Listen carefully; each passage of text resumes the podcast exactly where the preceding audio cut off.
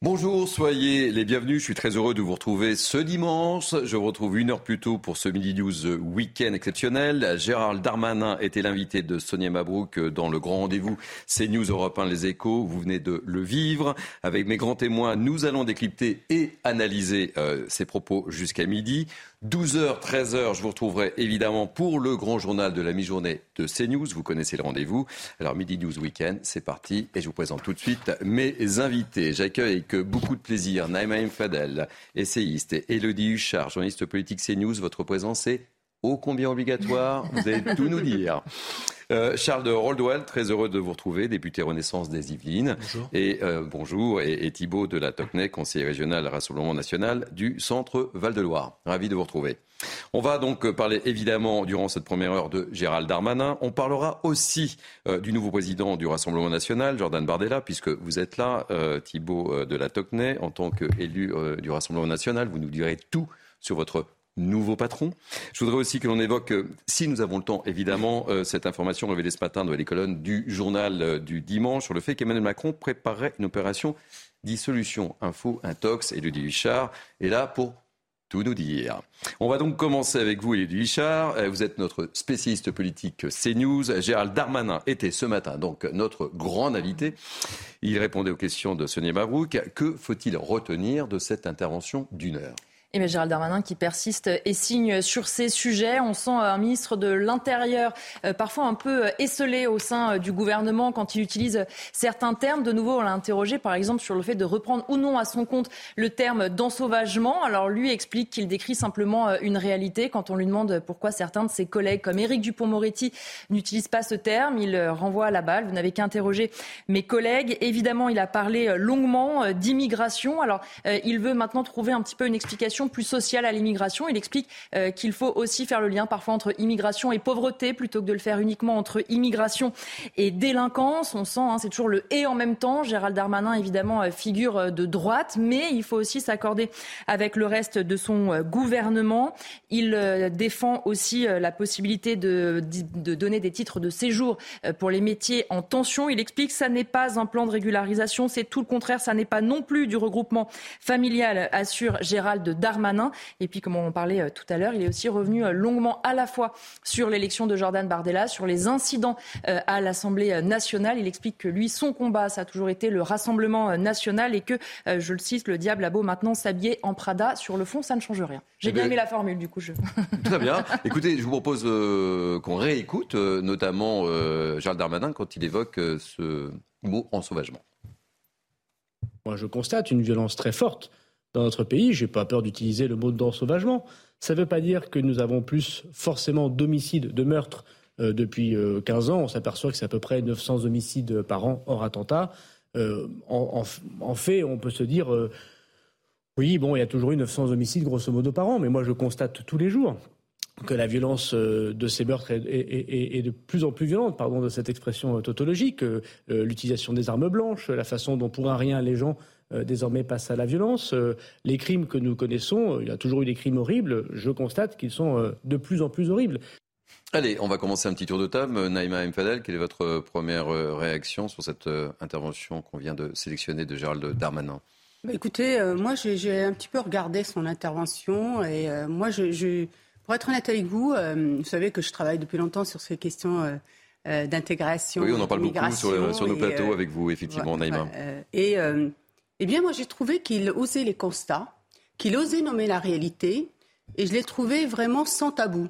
Et j'ai trouvé aussi, vous savez combien je suis aussi euh, très critique, mais je dois reconnaître qu'il a eu euh, vraiment euh, des propos extrêmement fermes sur la situation qu'on rencontre notre pays.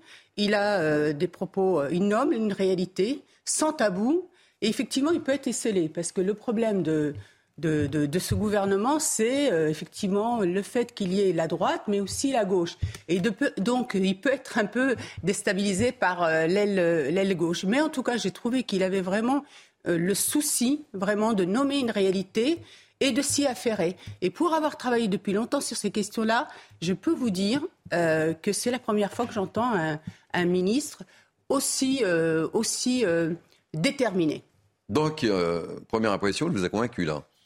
Moi, il m'a convaincu, bien que si je devais discuter avec lui, a certains points je lui demanderais de revoir sa copie. Mais c'est vrai que je trouve que, pour, pour le coup, je trouve qu'il y a vraiment une, une, une, une... En fait, je trouve qu'il est qu'il se rend compte de la situation que vit notre pays et qu'on arrive au bout de quelque chose et qu'il est temps effectivement de faire bouger, les, de lignes, faire hein. bouger les lignes, comme vous dites euh, Thierry, et de s'y atteler euh, pour vraiment faire, euh, faire corps, euh, pour que l'ensemble de la société française puisse aussi redevenir une société qui se soucie de la cohésion sociale, de l'appartenance commune. Donc à un moment, il faut nommer la réalité. Si on nomme pas cette réalité, pour pouvoir mieux s'y atteler, on n'y arrivera pas et justement, on fracturera encore plus la société. Allez, je me tourne pas vers vous tout de suite, euh, Charles Ordouane, parce que je pense que, évidemment, euh, je dirais pas que ça va être redondant avec Naïm Fadel, je me permettrai Non, mais- pas, euh, mais euh, je me tourne Vous savez que vers... j'ai le souci d'être honnête. Oui, c'est ça. C'est important. Aussi. Et j'y tiens au cours de ces émissions. Euh, Thibaut de la Tocnay. Alors, je pense que le son de cloche ne va pas être le même. Je me Oui, trompe ou je me trompe Non, mais bon, je veux dire, euh, on en est encore à employer des termes. Même le terme ensauvagement, c'est nous qui l'avons employé, on les- les- employé le premier, mais c'est pas la Ah, question. donc si vous commencez à... Non, non, mais c'est Euh, connu. C'est la- c'est- c'est- petite guerre C'est des le mots.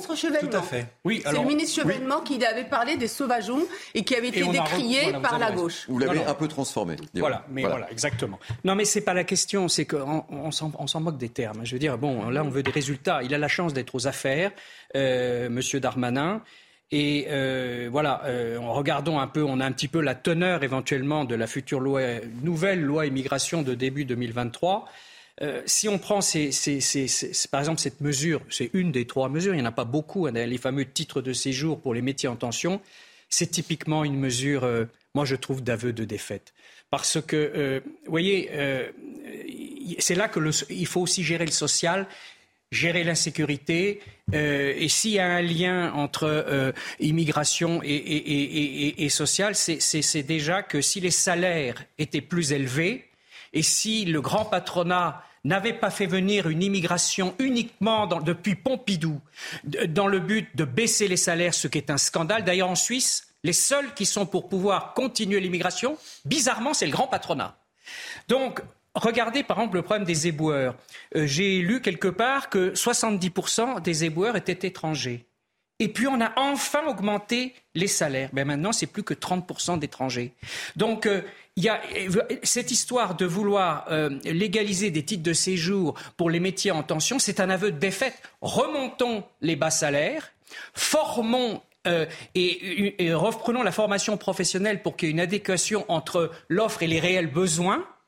Et puis non, ne légalisons pas euh, des gens qui sont là de manière irrégulière. Ce discours peut être tenu. C'est un discours difficile parce qu'à la fois, effectivement, il relie le problème social et une certaine, finalement, euh, désaffection de- des, Français vis-à-vis d'un certain nombre de métiers. Mais ça, c'est scandaleux. Et il faut remettre les Français euh, vis-à-vis de certains, de, certains métiers, mais à condition d'augmenter les salaires. D'où d'ailleurs notre augmentation que nous proposions de 10% des salaires de, de Marine Le Pen.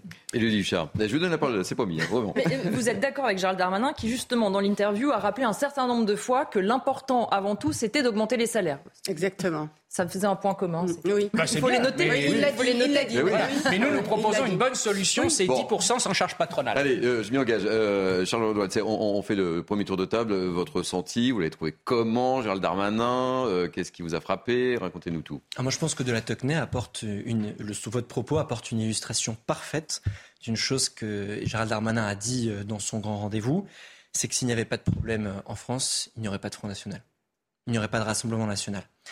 Vous avez pris, comme l'ensemble de vos collègues, notamment parlementaires, une posture depuis euh, le, début de la semaine.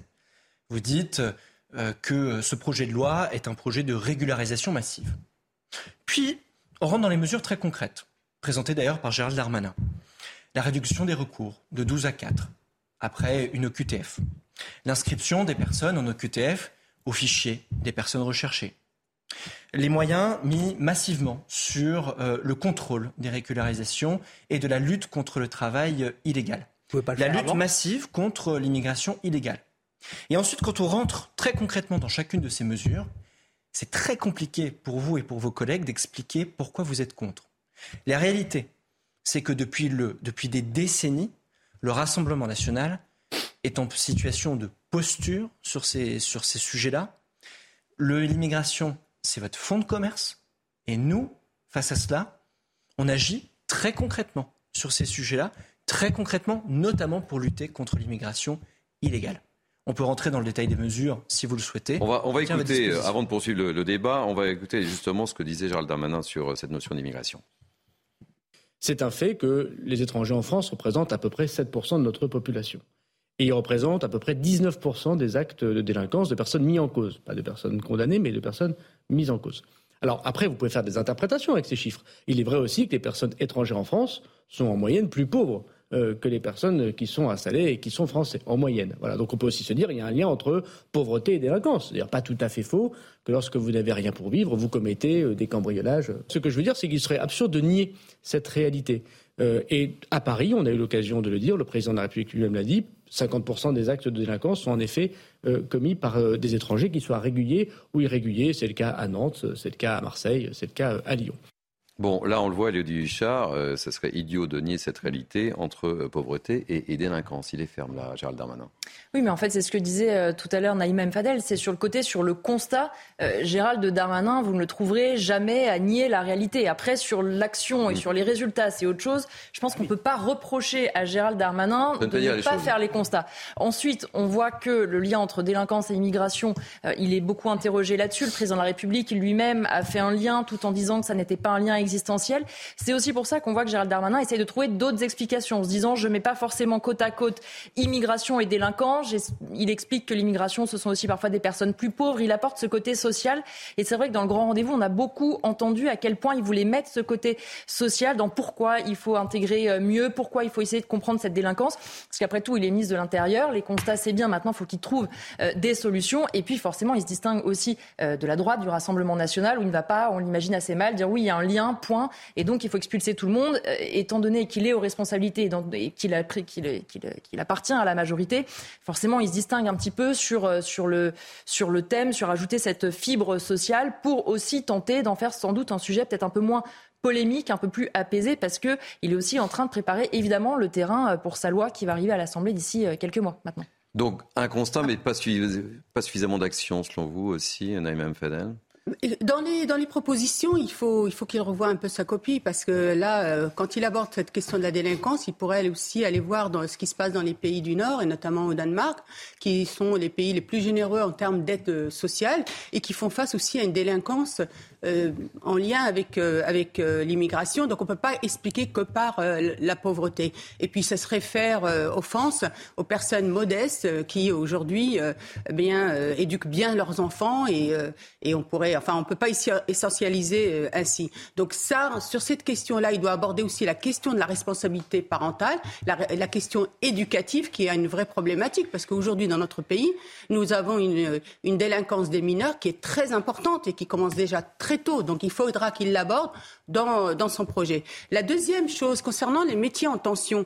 Alors les métiers en tension, évidemment, mais comment on accompagne aussi tout ce public qui aujourd'hui est au chômage, et notamment dans les quartiers populaires? Vous savez que les quartiers populaires, c'est trois fois euh, le, taux de chômage euh, national, c'est environ 24%, et notamment le chômage des 16-25 ans qui est très important. Donc comment on aide et on accompagne ces jeunes-là vers ces métiers d'une manière beaucoup plus ciblée. Et ça, moi, ayant travaillé sur ces questions-là, je trouve qu'aujourd'hui, Pôle emploi et notamment les missions locales doivent revoir un peu leur euh, copie. Charles je vous donne euh, la parole euh, tout de suite, mais je voudrais qu'on écoute Gérald Darmanin, justement, qui nous parle justement sur ces secteurs en tension, comme vous dites, Naïma Fadel.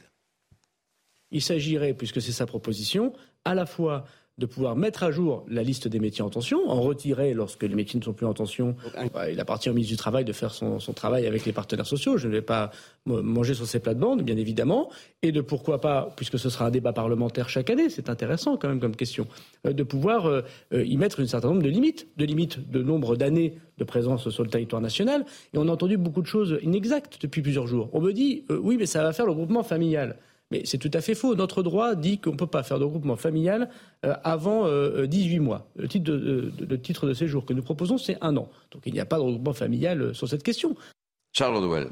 L'opposition est pragmatique et pour rebondir sur ce que vous disiez, cet équilibre entre la sécurité d'une part et la proximité et l'accompagnement notamment des, des plus faibles, c'est l'ADN de notre politique publique, notamment sur ces sujets-là. On a voté, enfin on est en train d'étudier, on est en train d'examiner, notamment en commission et bientôt dans l'hémicycle, la loi de programmation du ministère de l'Intérieur. C'est 15 milliards d'euros sur 5 ans pour l'intérieur. C'est certes une action décisive pour renforcer la sécurité des Français, 200 brigades euh, de, gendarmerie partout sur le territoire français, mais c'est aussi de l'action de proximité et de l'accompagnement des personnes, notamment des plus faibles. C'est le retour de six, par exemple, sous-préfectures dans des territoires qui avaient été vidés de leur service public. C'est le retour du service public dans plein de territoires en France. Sur la cybercriminalité, c'est certes la constitution de brigades de cybercriminalité encore plus fortes, mais c'est aussi l'accompagnement des personnes qui sont victimes de cyberharcèlement. Sur ma circonscription, il y a quelque chose d'extrêmement fort. Ah, c'est la plateforme de Guyancourt qui lutte contre le cyberharcèlement et les personnes qui en sont victimes. On est constamment sur ces deux jambes qui sont extrêmement fortes pour notre action publique entre un, renforcement de la sécurité, deux, accompagnement des personnes qui sont en situation les plus faibles, si je puis dire. Et c'est exactement ce qui est décliné également sur ce projet de loi. Thibault de la Togné. Donc le constat, oui, ok, mais il faut aller beaucoup plus loin et c'est ce que vous euh, souhaitez et ce que vous attendez de, Gérald Darmanin. Oui, parce que si vous voulez, lui, il est, ministre depuis la deuxième fois. Nous, nous ne sommes pas aux affaires. Or, je trouve assez astucieux de, quand je vois des mesures comme accélérer l'application des OQTF, qui sera présenté vraisemblablement dans le projet immigration, et puis euh, établir un, fichier des personnes recherchées, mais attendez, ça, c'est des mesures opérationnelles. Moi, j'étais patron d'entreprise pendant très longtemps. Et il n'y a pas besoin de faire.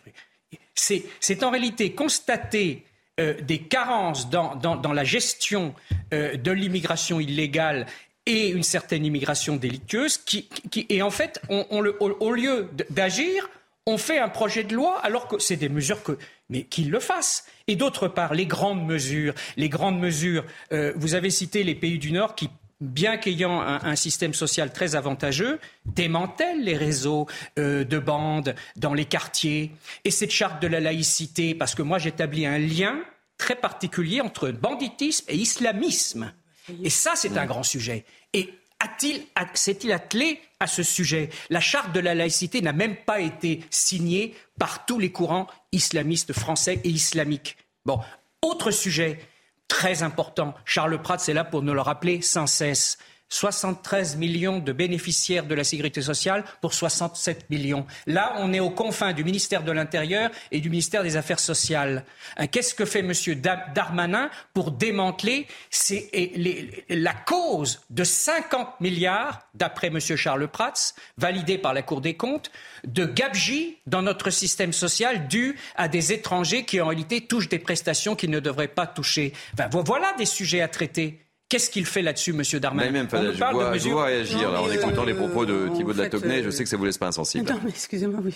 Ça, enfin, vraiment, il faut qu'on reste concentré parce que là, parler de l'islam, alors que là, euh, l'islamisme, l'islamisme, euh, bon, là, c'est pas notre cause de et, pas, et, pas et je voudrais juste dire une chose parce que vous avez dit une chose, vous avez dit, mais qu'est-ce qu'ils ont attendu? Mais vous savez, les, les, les pays du Nord, c'est pareil. C'est aujourd'hui qu'ils s'attellent vraiment à ces problèmes de des populations qu'ils ont accueillies euh, d'une manière très généreuse et que aussi se mettre en, en place tout un programme d'intégration par la langue, par le travail, par l'obligation aussi de scolariser, de mettre les enfants en crèche pour qu'ils apprennent la langue danoise, par aussi euh, le fait de s'attaquer aussi à, ce, à cette euh, délinquance dans les quartiers en empêchant que les familles de, délinquants puissent continuer à habiter le quartier. Donc je pense que il y a des choses aussi qui se mettent et, et, et heureusement que ça se met maintenant. Je, ce que je vais vous dire par là, c'est que ça fait cinq ans qu'on ne s'est pas attelé d'une manière euh, volontaire, ah, courageuse à ce problème d'intégration et, de, et qu'on a mis aussi en difficulté des personnes issues de l'immigration, parce qu'il ne faut pas oublier que les premières, premières personnes qui peuvent aussi subir cette fracturation de notre pays, c'est aussi les personnes euh, qui sont issues euh, de, de l'immigration. Concernant les métiers en tension, moi j'ai envie de vous dire, monsieur, écoutez, si vous avez des personnes aujourd'hui qui travaillent, qui maîtrisent notre langue, qui sont dans nos valeurs républicaines, pourquoi ne pas, ne pas les régulariser? Au contraire, elles, sont, elles travaillent. Aujourd'hui, nous avons des personnes. Non, mais parce que alors moi je suis non non je, euh, ne, non je dis pas que c'est normal. Vous savez, je suis la première à dire il faut rentrer dans ce pays en respectant les règles. Maintenant, effectivement, Monsieur Darmanin devra certainement voir pour abolir la loi Valls qui, depuis 2012, mise en place par la gauche, permet euh, que ça soit plus un délit d'entrer, de s'installer dans notre dans notre pays. Charles Ordwell. Mais euh, Je pense que chacun peut constater, euh, au-delà de l'outrance, votre malaise. Très sincère. On répond très concrètement euh, à la situation que vivent les Français. Demain. On parle d'insécurité, on parle de lutte contre l'immigration.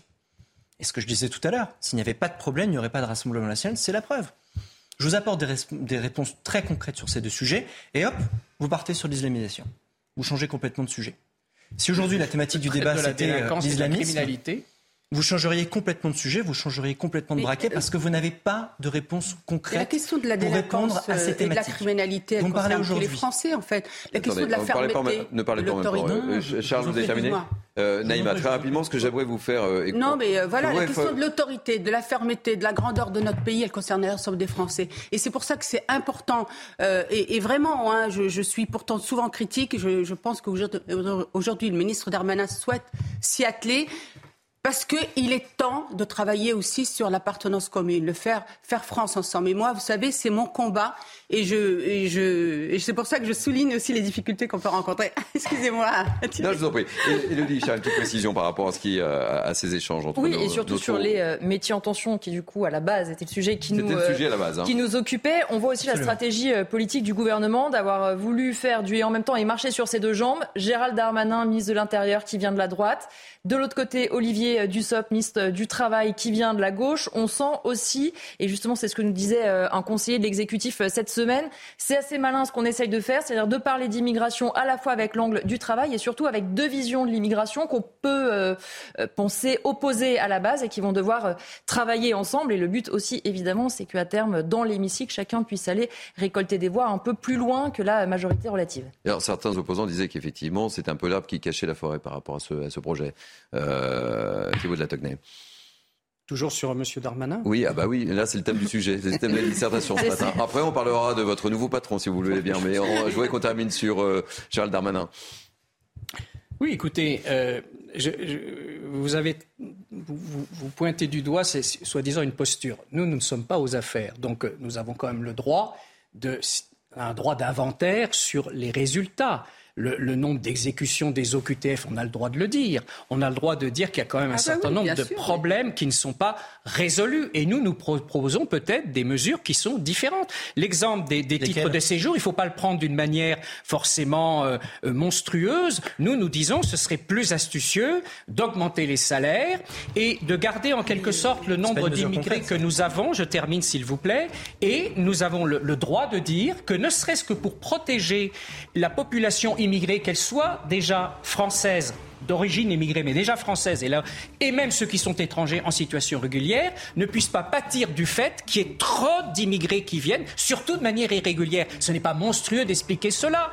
Et donc, quand on, lance un signal, quand on lance un signal avec cette régularisation des, des irréguliers en métier en tension, je pense que c'est Justement, ça ne va pas dans le bon sens, d'autant que ça, ça, dénonce le fait qu'on a maltraité la formation professionnelle en France et qu'on a maintenu des salaires trop bas. si vous gardez votre salive, puisqu'on va parler du Rassemblement national tout à l'heure. On reviendra après cette pause publicitaire encore avec vous, Élodie euh, Richard, sur ce que euh, nous a dit euh, Gérald Darmanin sur l'antenne de CNews. Ne zappez pas, vous êtes bien sur Mini News Weekend. A tout de suite.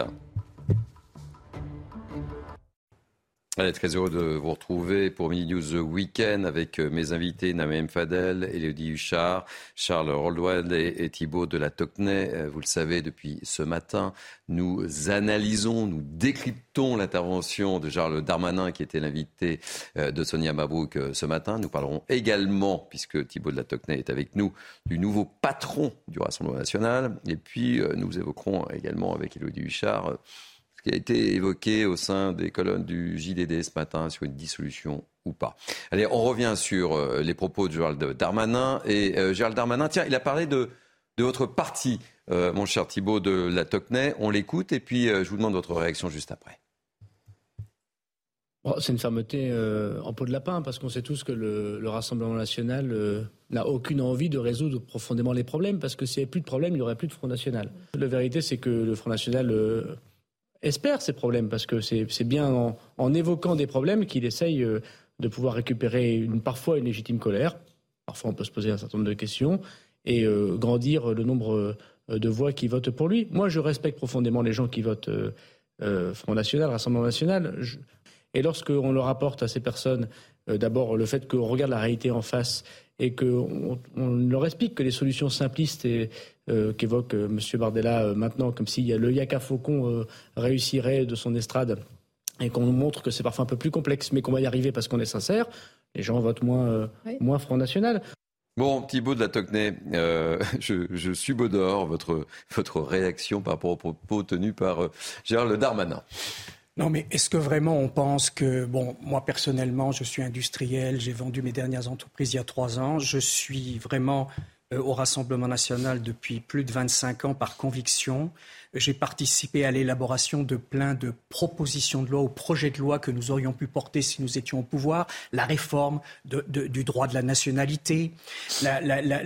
nous sommes les premiers à avoir établi et repris aujourd'hui, pas de manière exclusive, mais un lien entre immigration et insécurité, comment peut-on nous reprocher de, dire que nous souhaitons conserver les problèmes alors que nous avons proposé plein de solutions? Elles ne sont peut-être pas exclusives non plus, mais enfin, c'est simpliste comme explication. Je pense que les Français ne s'y trompent pas. Autre sujet que nous portons, qui est difficile à porter, il faut l'expliquer, c'est réservé et appliquer le principe de priorité nationale pour toutes les aides sociales pour favoriser la communauté française, y compris les immigrés, les, Français d'origine immigrée. C'est quelque chose qui, qui, devrait ressouder la communauté française. Voilà, c'est supprimer, entre guillemets, effectivement, cet appel d'air vis-à-vis d'une immigration. Ce n'est pas choquant. Les pays se remettent, certains pays se remettent à le faire. Donc, euh, nous apportons plein de choses constructives. Voilà, nous ne sommes pas aux affaires. Donc, hmm. c'est quand même un procès qui, est, quand même fallacieux. Je veux dire, voilà, nous avons apporté toutes les nouvelles idées pour traiter le problème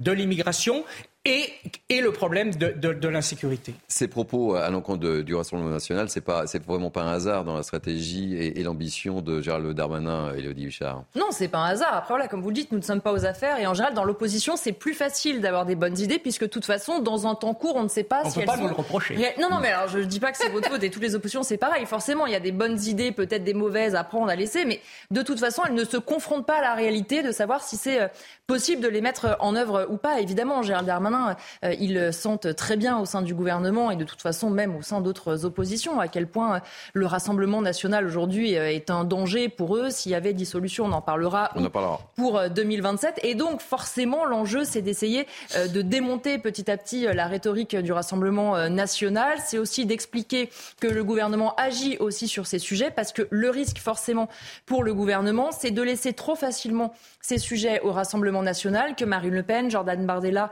ou leurs députés aient un boulevard devant. Et c'est aussi pour ça que Gérald Darmanin occupe ce terrain. C'est aussi pour ça qu'il va les confronter. Il a été interrogé assez longuement sur Jordan Bardella, sur le parti.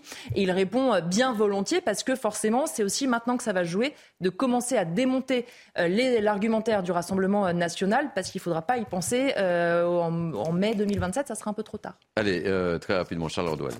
Je, je, souscris entièrement aux propos de Gérald Darmanin. Vous parlez de bonnes idées. Ça fait 25 ans que le Rassemblement national explique qu'il y a un problème avec euh, l'immigration euh, irrégulière et tout ce qui en décline, les OQTF par exemple.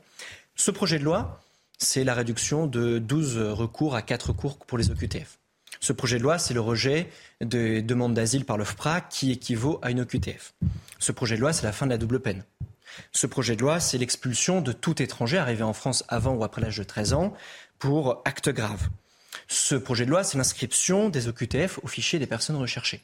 Ce projet de loi, il ensemble toutes ces mesures très concrètes. Et le Front National s'exprime contre. Avant même l'examen du projet de loi, avant même l'étude en commission et dans l'hémicycle, vous avez un parti qui dit qu'il a des bonnes idées. Ça fait maintenant presque une heure qu'on est sur ce plateau, je n'ai pas entendu une seule mesure concrète sur ces sujets. Moi, je vous en décline six. Six mesures pour lutter contre l'immigration irrégulière, contre lesquels s'exprimera le Rassemblement national. Voilà la différence entre un parti de gouvernement et un parti de posture. Alors, très, très rapidement, Naïma Mfadel, un dernier mot, et Thibault Togné, parce qu'ensuite, on va parler du Rassemblement national. Oui, mais très, très, vous me permettez, très rapidement. je dis simplement que c'est totalement insuffisant. Mais moi, je vous le dis clairement, contrairement à ce que vous venez d'assurer, de, de dire, si les quelques mesures qui sont présentes dans ce projet de loi sont valables, nous le voterons. Donc euh, je dis simplement que c'est totalement insuffisant et qu'on aurait, on aurait pu le faire plus tôt, puisque beaucoup sont des mesures opérationnelles qu'il suffisait de traiter plus tôt. C'est tout ce que j'ai dit. Mais notre politique, c'est lorsque ça va dans le bon sens, même quand c'est insuffisant, nous sommes prêts à le voter. Mais c'est hmm. totalement insuffisant. Naïma, un dernier mot, euh, un dernier mot sur. Vous avez euh, dit qu'en fait, toutes les aides sociales, les allocations familiales, etc., ne seraient réservées qu'aux Français. Que faites-vous des, des personnes d'origine étrangère, enfin qui sont étrangères, avec une carte de séjour, souvent depuis 40 ans, 50 ans euh, en France, qui travaillent, payent euh, leurs impôts? Qu'est-ce que vous en faites? C'est-à-dire qu'ils n'auraient pas ces aides sociales et ces allocations familiales? Merci de me permettre de répondre à cette question. Il est évident que euh, cette application du principe de la priorité nationale, c'est le principe, il sera largement appliqué, mais bien sûr avec des amodiations. Et, non, mais c'est clair. D'ailleurs, dans notre programme, par exemple, vous voyez, sur l'assurance maladie, nous avions prévu d'appliquer le, principe de, priorité nationale de façon partielle, et au contraire, nous le laissions aux étrangers. Mais par contre, sur les allocations familiales, nous avions décidé de le supprimer complètement parce que là, c'est un appel d'air. Donc, on peut appliquer le principe de priorité nationale dans le principe, c'était d'ailleurs dans, le cas, dans, l'histoire de la République pendant très longtemps, c'est Roger Salingro qui a, réaffirmé le principe de priorité nationale. Mais vous avez raison de signaler qu'il ne faut pas aboutir à des situations inhumaines. C'est pour ça qu'il y aura des effets, euh, si vous voulez, progressifs d'application de ce principe de priorité nationale aux aides sociales. Allez, on change de sujet. Euh, euh, ça va vous intéresser. On va revenir euh, sur l'élection du nouveau président du Rassemblement national, Jordan Bardella, avant d'interroger Élodie Huchard, qui a vécu, qui nous a fait vivre mm. cette élection, qui va nous raconter les à côté. je rappelle le score quand même, 84, 84%. Facile de s'en rappeler. Facile de s'en rappeler.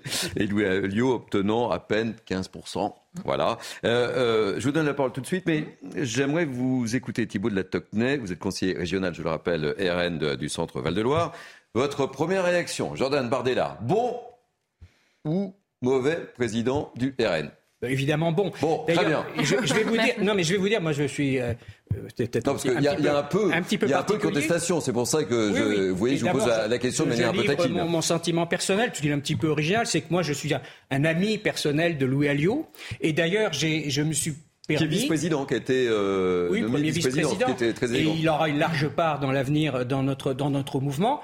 Et j'ai souhaité ne parrainer ni l'un ni l'autre, et tous les deux l'ont bien compris. Parce qu'en réalité, je considère que l'avenir, c'est Jordan Bardella à la tête, et pour des raisons médiatiques, ce, garçon est extraordinaire sur le plan médiatique, ça m'empêchait pas d'avoir une certaine amitié euh, plus ancienne pour, pour lui, Alliot. Voilà. Ceci étant, c'est juste un petit mot, c'est assez paradoxal, amusant de voir que un mouvement qui arrive à une certaine maturité, que, Marine Le Pen a pu euh, faire évoluer vers vraiment beaucoup de, puissance, de sérénité, est incarné aujourd'hui par euh, quelqu'un d'extrêmement jeune, qui est peut-être un des plus jeunes, qui se retrouve à la tête d'un parti. Mais ça, c'est le côté, je dirais, extrêmement complet de notre mouvement, qui a en réserve beaucoup de jeunes.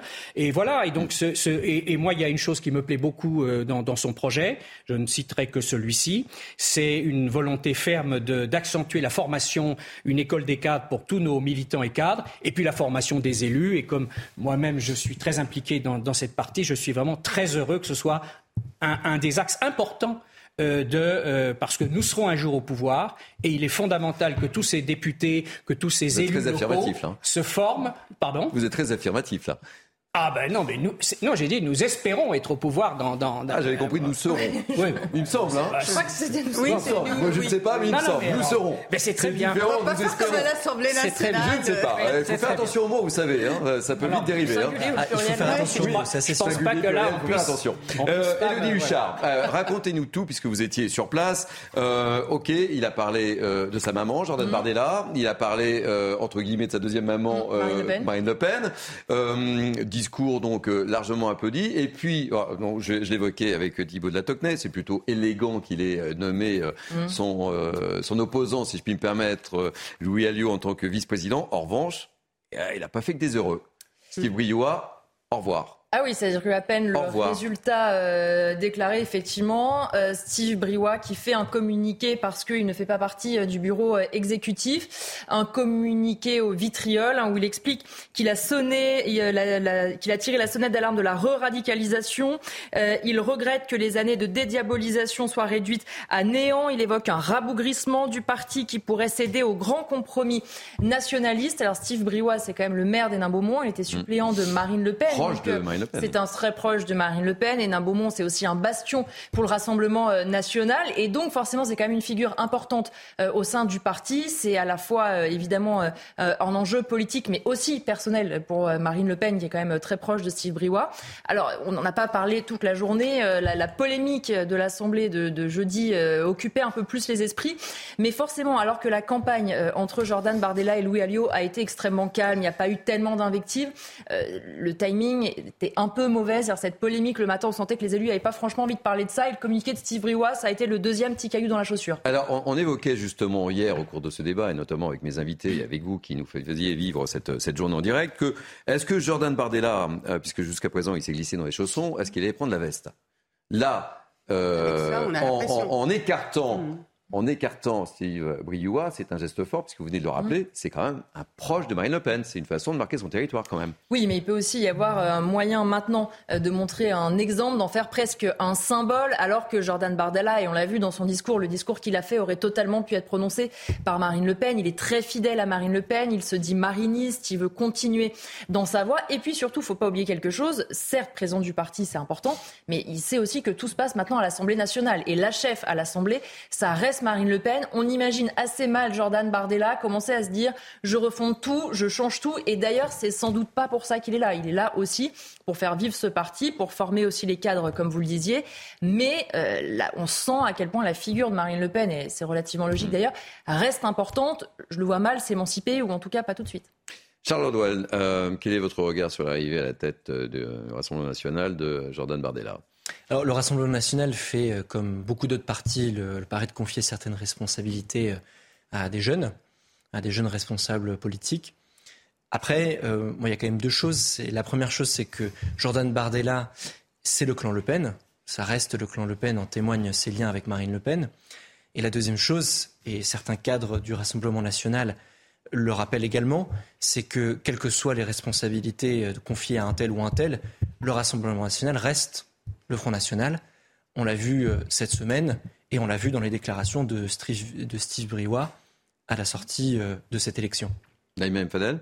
Non, ben moi je relève juste euh, par rapport à la déclaration de Steve Briouat que effectivement ça fait un couac dans quand même suite à cette élection où on, a tous même pensé que ce serait vraiment dans la continuité et qu'en fait Marine Le Pen continuerait à, à diriger. Et puis comme c'est un proche de Marine Le Pen, on peut s'étonner.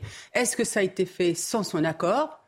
Ou alors ça a été fait euh, de son propre chef à comment il s'appelle à euh, Jordan, Bardella, euh, pour marquer un peu aussi euh, bah, marquer aussi son positionnement. Bah, vous savez, euh, on va poser des questions à Thibault Latocnet, puisqu'il est proche et du Alliot et de Jordan Bardella. Euh, pourquoi il a pris cette décision selon vous C'est quoi le signe C'est quoi, c'est quoi le symbole C'est une façon de marquer son territoire C'est quoi Non, mais techniquement, si on regarde les choses de près, je pense qu'on a sans doute tort de monter en épingle cette affaire. je pense que Steve a eu tort de ne pas accepter de rester au bureau national à partir du moment où il n'était pas dans le bureau exécutif. Parce que le bureau exécutif, si vous c'est vraiment l'équipe rapprochée. À partir du moment où il y avait déjà Louis Alliot qui était vice-président, ils sont une dizaine au bureau exécutif. Donc c'est un petit peu logique que l'équipe qui gagne, déjà on, tend la main à Louis Alliot qui est vraiment un type extraordinaire, qui a apporté beaucoup au mouvement comme premier vice-président. Bah, que Steve Brio avec les soutiens directs euh, de Louis Alliot ne soit pas dans le bureau exécutif, bah, c'est un peu normal quand un nouveau président arrive dans, dans, une entreprise. Et donc, je pense que Steve a vraiment commis une erreur de ne pas rester au bureau national, tout simplement. Allez, on change de sujet. On change de sujet. Euh, Emmanuel Macron prépare la dissolution de l'Assemblée nationale. C'est en tous les cas ce que rapportent ce matin nos confrères du journal du dimanche. Du côté du parti présidentiel Renaissance, vous allez tout nous dire, Charles Orloil, tout est prêt, semble-t-il. Explication d'Augustin Donadieu, on en parle juste après. On ok. Ben, je vous pose la question. Je vous pose la question. On n'aura pas le sujet euh, d'Augustin Donadieu tout de suite. Euh, alors, euh, info ou intox? Le Regardez-moi dans les yeux. Je regarde dans les yeux. Le soir de notre élection, le 12 et 19 juin 2022, quand on a découvert cette majorité relative, on nous a expliqué dans trois mois, vous êtes en campagne. En juillet, en août, vous allez tenter de faire passer la loi sur le pouvoir d'achat, vous allez rater, en septembre, vous repartez en campagne. Résultat, on a une très très forte majorité pour faire passer cette loi sur le pouvoir d'achat. Hmm. En septembre, on nous a dit, il y a la loi sur l'assurance chômage. La rentrée sociale va être chaude, tout le monde va secouer. Jamais vous arriverez à faire passer la loi sur, la réforme de l'assurance chômage. Hmm. En décembre, vous êtes en campagne.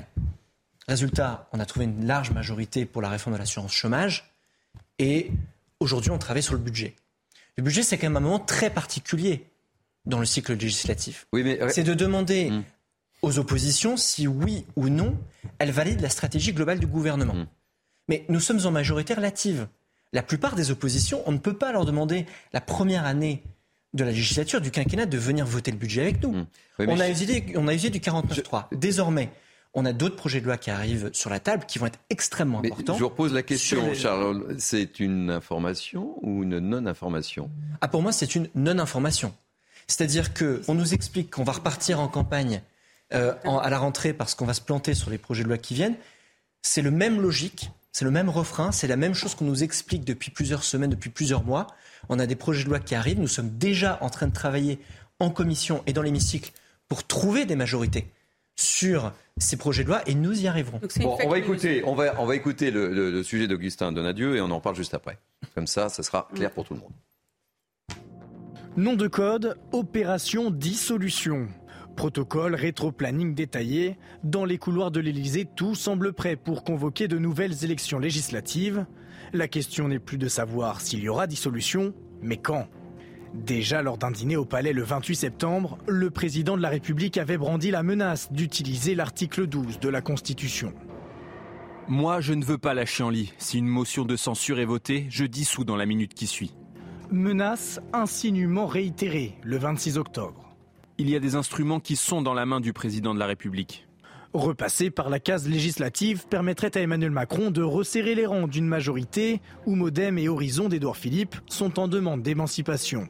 Il pourrait ainsi obtenir une majorité absolue pour début 2023, période durant laquelle le projet de loi sur l'immigration et sur la réforme des retraites pourrait occasionner un blocage politique insoluble ou une explosion sociale qui rendrait impossible le vote. Question financement des campagnes, les petites mains du parti Renaissance ont déjà tout prévu. On a plus de 40 millions d'euros d'immobilier. Si nécessaire, on aurait un emprunt très rapidement, sans problème. Peu de partis sont dans ce cas-là. L'objectif d'une telle anticipation, préparer les esprits et colorer l'opinion pour ne pas rater sa dissolution comme celle de Jacques Chirac, qui en 1997 avait perdu sa majorité absolue à l'Assemblée nationale. Bon, Elodie Huchard, vous êtes notre spécialiste politique CNews, on veut tout savoir. C'est quoi le vrai du faux? Bah, info ou intox, vous demandiez un ah peu les deux. Info, oui, de toute façon, que dans l'idée, on se prépare au sein du gouvernement et à l'Élysée à une dissolution, sans doute, mais on se prépare aussi au Rassemblement national, on se prépare aussi chez les LR, on se prépare de partout parce que la situation politique, c'est une majorité relative, donc il y a le spectre de la dissolution. Attention à pas tomber dans le piège. On sait qu'Emmanuel Macron et ses conseillers sont un peu les spécialistes de ce qu'on appelle maintenant le ballon d'essai. À intervalles réguliers, on, va rappeler, voilà, on va rappeler à la majorité qu'il faut bien être en séance pour voter parce qu'attention, sinon il y a dissolution. On va rappeler aux oppositions, attention, à tout moment, le président peut dissoudre. À tout moment, vous allez repartir en campagne. Je pense qu'il faut quand même être relativement euh, mesuré. Le président de la République connaît le sujet, le rappel à la fin, les risques aussi. Euh, là, on est sur une majorité relative. S'ils se retrouvent en cohabitation, c'est quand même pas la même histoire. Donc, qu'on se prépare, c'est sans doute vrai. C'est vrai pour tous les partis politiques. Euh, que ce soit imminent et que ça soit annoncé demain, j'ai un peu plus de doutes. Naïma, très rapidement, un petit tour de table autour de. Non, mais je rejoins ce que vient de dire Elodie. Moi, j'ai l'impression que c'est brandi aussi pour faire peur hmm. à l'opposition, simplement, parce que l'opposition aujourd'hui, vu un peu la fragilité, il n'aurait pas intérêt à ce que l'Assemblée nationale soit dissoute. Sauf nous. Euh, oui. Euh, Très rapidement, euh, Thibault Latocnet. Oui, je, pense qu'effectivement, euh, si c'est le cas, euh, le, pouvoir a raison de, préparer cette dissolution éventuelle, car ça peut arriver. Parce qu'effectivement, je rejoins, je pense que pour le moment, le, le, gouvernement et le président Macron ont réussi à faire passer un certain nombre de textes, plus en jouant sur la division de l'opposition, ralliant certaines bonnes volontés. Mais à terme, il peut se poser un problème de cohérence de la politique de, de, de, de M. Macron lui-même. Donc euh, je pense qu'il y a une certaine instabilité latente et qu'effectivement cette dissolution, cette dissolution pourrait arriver. Mm. Mais juste pour rebondir sur les propos, je pense que LR a vraiment très peur de la dissolution. Euh, je ne sais pas ce qu'il en est de la NUPES, mais nous, nous sommes prêts. Mais ce que je voudrais, je termine sur juste un sujet. Je termine sur un sujet. C'est, euh, vous voyez, euh, ce scrutin actuel aboutit à cette majorité relative. Nous, nous plaidons toujours pour la proportionnelle, parce que s'il y avait la proportionnelle, nous aurions abouti à des vraies alliances de gouvernement, de compromis, et qui seraient stables. Voilà. Et, ça, c'est quand même la grande injustice mm. euh, de, la France est le seul pays sur les 27 à ne pas avoir le scrutin Merci. proportionnel. Merci beaucoup. Fin de cette première partie de Mini News Weekend. Elodie Huchard, euh, je vous garde avec mm. moi jusqu'à 13h. Naïma M. Fadel aussi. Euh, Thibaut de Hatocnay, merci. Euh, Charles Lordouane, merci. merci Thibaut de j'ai bien noté que vous étiez ami avec Louis Alliot et Jordan Bardella. Et, Steve. Et Steve Comme ça, tout le monde est gagnant. C'est compliqué. Allez, on se retrouve dans quelques instants pour le grand journal de la mi-journée de CNews. À tout de suite. Il est quasiment midi, je suis très heureux de vous retrouver pour cette deuxième partie de Mini News Weekend, 12h-13h. Vous connaissez désormais le rendez-vous, c'est le grand journal de la mi-journée de CNews. Dans quelques instants, je vous présente mes grands témoins, mais tout de suite, les titres de l'actualité. À la une de ce journal, un tout dernier hommage à Justine Vérac a lieu ce dimanche à 14h. Une marche blanche organisée par les amis de la jeune femme à s'insérer dans le Lot. Justine avait été retrouvée morte après sa disparition fin octobre à la sortie d'une boîte de nuit. L'émotion est toujours très forte. Nous serons sur place avec Antoine Estève, notre envoyé spécial. À la une aussi, le grand malaise du service public. Justice, santé, éducation, ça craque de partout et les Français sont en colère. Pour 61% d'entre eux, les services publics fonctionnent mal. Tous les détails de ce sondage paru dans le journal du dimanche ce matin avec Elisa Lukavski. Gérald Darmanin, invité ce matin du grand rendez-vous politique de Sonia Mabrouk, grand rendez-vous CNews Europe 1 Les Échos, synthèse de ses propos avec Elodie Huchard, notre spécialiste politique. Enfin, un rendez-vous à ne pas manquer dans une heure très précisément sur CNews. L'humoriste Gad Elmaleh sera l'invité d'Émeric Pourbet dans l'émission En quête d'esprit. Vous découvrirez un extrait de cette émission exceptionnelle. Voilà, dernière partie de euh, Midi News The Weekend. Avec moi pour cette dernière partie, on retrouve avec euh, beaucoup de plaisir Naïma M. Fadel, Elodie Huchard, puisqu'on va parler beaucoup politique, euh, Sandrine Pégan, avocat, et puis Patrice Arditi, éditorialiste, et Harold Iman nous retrouvera tout à l'heure, puisqu'on parlera évidemment de politique internationale. Une marche blanche aura donc lieu cet après-midi à 14h euh, en hommage à Justine Vérac. Une marche organisée par ses amis avec l'accord de la famille. Elle aura lieu euh, cette fois à Saint-Céré dans le Lot. Justine Vérac avait été, je vous le rappelle, retrouvée morte après sa disparition fin octobre à la sortie d'une boîte de nuit. Sur place, je vous propose de retrouver immédiatement Antoine Estève, notre envoyé spécial. Oui, effectivement, une marche euh, cet après-midi ici à Saint-Céré. Je vous rappelle que pour les proches, pour la famille, les obsèques se sont tenues vendredi dans la petite église de Toriac. C'est un village qui se trouve à quelques kilomètres d'ici, le village de la famille de Justine Vérac. Et dans ce village, eh bien, la population aussi a pu se joindre à la messe, euh, façon de parler, car euh, il y avait peu de place à l'intérieur de l'église et la population est restée à l'extérieur. Il y avait environ 300 personnes ce vendredi venues depuis le village justement pour rendre un hommage à Justine Vérac. Et aujourd'hui, ici à Saint-Céré, cette fois-ci, ce sont les amis de Justine Vérac qui se sont organisés notamment sur les réseaux sociaux pour faire cette marche blanche.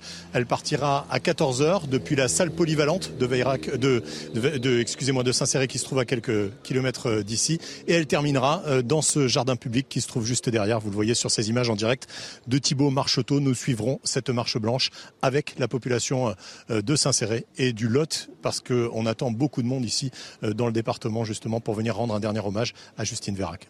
Merci beaucoup Antoine Estève. On vous retrouvera tout au long de l'après-midi, évidemment, avec Thibault Marcheteau. Malgré les milliards investis par le gouvernement dans la justice, l'hôpital, la sécurité ou l'éducation, l'État est perçu comme de plus en plus inefficace. C'est ce que nous apprend ce sondage IFOP pour le journal du dimanche. Plus de 6 Français sur 10 considèrent que les services publics fonctionnent mal. Explication Elisa Lukavski.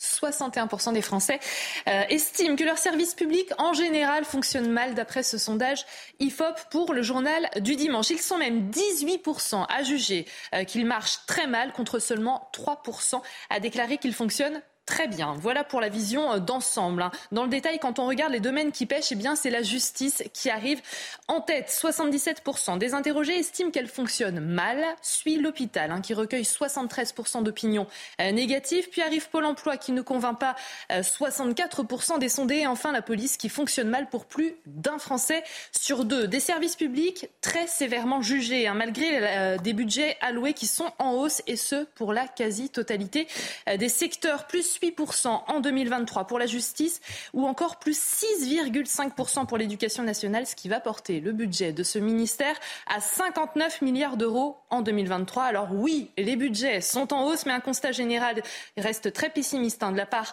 euh, des Français, comme en témoigne ce sondage CSA euh, pour CNews réalisé cette semaine où 69% des interrogés trouvent que la France est en déclin.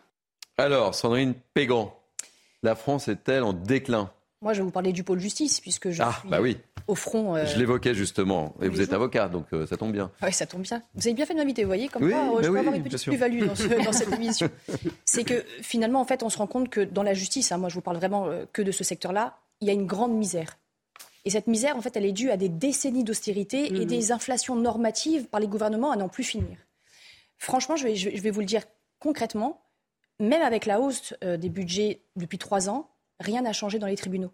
Il y a des délais qui sont excessifs au niveau de traitement des, euh, dossiers. Euh, par exemple, encore, ne serait-ce que jeudi ou vendredi, j'étais au tribunal, ça a été renvoyé pour des affaires importantes, mais ça a été renvoyé, c'est des affaires qui durent depuis huit ans. Ça a été renvoyé par, pourquoi? Pour défaut de, euh, personnel. Donc il y a manque de greffiers, il y a des conditions déplorables pour, le travail au sein de tous les tribunaux. Il y a même d'ailleurs une juge qui, qui malheureusement a eu un problème et qui est morte en pleine audience. Et ce sont les conditions de, travail qui sont en cause. Et c'est la justice qui attire euh, le, plus d'opinions négatives. 77%, hein. c'est un constat euh, accablant. Hein. Et, malheureusement, je ne peux que abonder avec ce constat. Parce que véritablement, je vous le dis, toute la chaîne pénale, il y a un véritable problème. Et c'est dû au budget. Parce que le budget n'est pas, pas, pas, suffisant. Ça, ça, ne peut pas compenser toutes les années d'austérité avec simplement euh, trois années où justement le budget est rehaussé. Donc il y a un vrai problème. Et malheureusement, c'est encore les, citoyens qui en pâtissent. Naïm, fait une réaction sur ces résultats. Oui, écoutez, je rebondis sur ce que vient de dire, Sandrine Péguin, notamment au niveau du service public. Et on a vu une baisse depuis une quarantaine d'années. C'est-à-dire que les, collectivités, notamment, ont baissé aussi euh, en termes de personnel pour, euh, pour euh, les services aux personnes, euh, dans les mairies notamment. Vous aviez auparavant, par exemple, si vous aviez 5-6 personnes, vous n'en avez plus que deux aujourd'hui. Les sous-préfectures aujourd'hui aussi. Vous avez vu les délais pour avoir une carte d'identité ou un, passeport. Les délais s'expliquent aujourd'hui par une baisse de l'effectif dans les sous-préfectures et dans les préfectures. Donc effectivement, ça se voit partout. Moi, je voudrais juste vous rappeler une anecdote. Je me souviens qu'en 2002, il y avait un plan de mise en place des plateformes de services publics. Moi-même, j'ai été chef de projet euh, dans une ville euh, et euh, c'était incroyable parce que, en fait, la ville a mis en place cette plateforme de service public. Donc, c'était écrit en gros plateforme de service public, mais il n'y avait pas de service en fait à l'intérieur. Hmm. Vous aviez un agent à l'accueil simplement.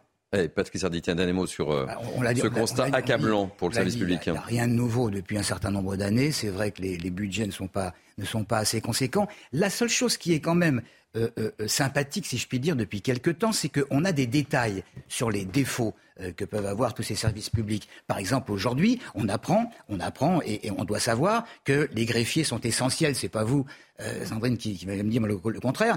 les greffiers sont essentiels pour la bonne marche d'un procès et il manque des greffiers et cruellement. Il y a également des, notes qui sont, qui sont données aux juges pour que, pour que, pour que certaines affaires ne passent pas par manque, par manque de temps et ça, les gens ne le savent pas. Donc ils voient simplement la justice euh, euh, est, en berne. Elle n'est pas en berne, heureusement. Elle continue, elle va, elle va continuer, mais mais dans quelles conditions euh, Patrice, ce que vous venez de dire est important. C'est-à-dire que depuis, en fait, on le voit bien, depuis 40 ans, on n'a pas anticipé. C'est-à-dire que nos gouvernants n'ont pas anticipé. C'est pareil aussi au niveau de, l'hôpital. Vous voyez aujourd'hui la pénurie qu'on a. Donc on a mis, par exemple, en place, il y a 10 ans, les agences régionales de santé pour justement prévenir pour anticiper eh ben, on a vu par rapport à la crise sanitaire ce qui s'est passé, ou au contraire, elles n'ont rien prévenu. Il faut Allez, on va... Quel que soit le gouvernement, mais, c'est pour ça que je vous dis euh, depuis 40 tous les ans, domaines. Depuis 40 ans. Donc il là, ne suffit pas non plus d'être transparent, c'est bien beau maintenant là de, de, cibler les défauts, mais il faut aussi agir. Et donc il y a aussi un manque d'attractivité aussi de ces de ces fonctions greffiers. Voilà, tout le monde n'a plus envie d'y aller parce que c'est c'est déplorable. Ils sont payés au SMIC. Plus. Allez, on enchaîne. Bruno Le Maire l'assure, il n'y a pas euh, eu de profiteurs de l'inflation dans l'alimentaire. C'est ce qu'il dit dans une interview chez nos confrères du Parisien aujourd'hui en France. Le ministre de l'économie évoque beaucoup de sujets sur lesquels il dit vouloir faire bouger les lignes. Explication, Augustin Donadieu. Cela ne vous aura pas échappé. Depuis quelques mois, votre caddie de course vous coûte plus cher. Mais selon Bruno Le Maire, aucun abus n'a été constaté dans les rayons. Il n'y a pas eu de profiteurs de l'inflation dans l'alimentaire. Ni les agriculteurs, ni les distributeurs, ni l'industrie agroalimentaire n'ont pris au passage de rémunération excessive. Pour compenser la hausse des prix, certains réclament une augmentation générale des salaires. Pas question pour le ministre de l'économie. Une hausse générale des rémunérations ne serait que préjudiciable pour le pouvoir d'achat des Français à long terme. Une grande conférence salariale ne pourrait que conduire à l'indexation des salaires sur l'inflation. Est-ce vraiment ce que nous voulons? Cela conduirait tout droit à une spirale inflationniste dont nous ne sortirons jamais. Augmenter automatiquement tous les salaires sur l'inflation, c'est augmenter d'autant tous les prix, sans fin. Il n'y aura que des perdants. Bercy se montre en revanche favorable à un meilleur partage de la valeur au sein des entreprises. Quand une entreprise a de quoi verser des dividendes à ses actionnaires, elle doit récompenser ses salariés. Je propose que nous organisions avec Stéphane Séjourné et Olivier Dussopt, dans le cadre du parti majoritaire, une convention début 2023 sur cette question du partage de la valeur. Les entreprises publiques doivent aussi participer. Cela pourrait aboutir à une proposition de loi portée par la majorité. Allez, ce matin, je voudrais euh, vous faire agir sur ce cri d'alerte de Maëlle, 20 ans, étudiante en, Sciences Po. Elle n'a que 100 euros de bourse pour vivre. Elle n'arrive plus à joindre les deux bouts. Elle dénonce la précarité euh, étudiante dans une vidéo publiée sur les réseaux sociaux on la voit carrément euh, en larmes. Son témoignage est recueilli par Solène Boulan avec le récit de Michael Dos Santos et Célia Judas. On en parle juste après. Mes parents peuvent pas du tout payer mes études, genre ils ont pas les moyens. Tout commence par cette vidéo postée sur le réseau social TikTok. Maëlle, étudiante de 20 ans, raconte qu'elle n'arrive plus à joindre les deux bouts. Dans sa vidéo, visionnée plus de 8 millions de fois, elle dénonce face caméra une situation intenable. J'ai 100 euros de bourse par mois et avec ça, je suis censée euh, vivre. Euh, payer mes courses, payer mon loyer qui est de 400 euros. Contactée, l'étudiante explique que depuis 2020, ses parents résident à Mayotte et bénéficient d'une aide financière pour contrer un coût de la vie plus important sur l'île. Conséquence, la bourse de Maël passe de 400 à 100 euros par mois, insuffisant pour s'en sortir, et ce même avec un job étudiant. Donc en fait, tes parents gagnent plus pour pouvoir vivre là-bas, mais toi, c'est enlevé en fait sur ta bourse finalement. Enfin, c'est carrément enlevé sur ta bourse et sur ta possibilité d'avoir ou non une bourse. Après réévaluation de son dossier, le CRUS l'informe que les plafonds de revenus parentaux sont identiques qu'ils soient en métropole ou dans les dom-toms. Un calcul injuste selon l'étudiante. Quand mes parents habitent à Mayotte, c'est déjà c'est super difficile parce que tu peux pas rentrer chez toi. Euh, c'est super difficile parce que tu, tes parents peuvent pas te, te, dépanner, ils peuvent pas venir te voir, ils peuvent pas t'aider. Un appel auquel le gouvernement a répondu en annonçant des mesures à venir.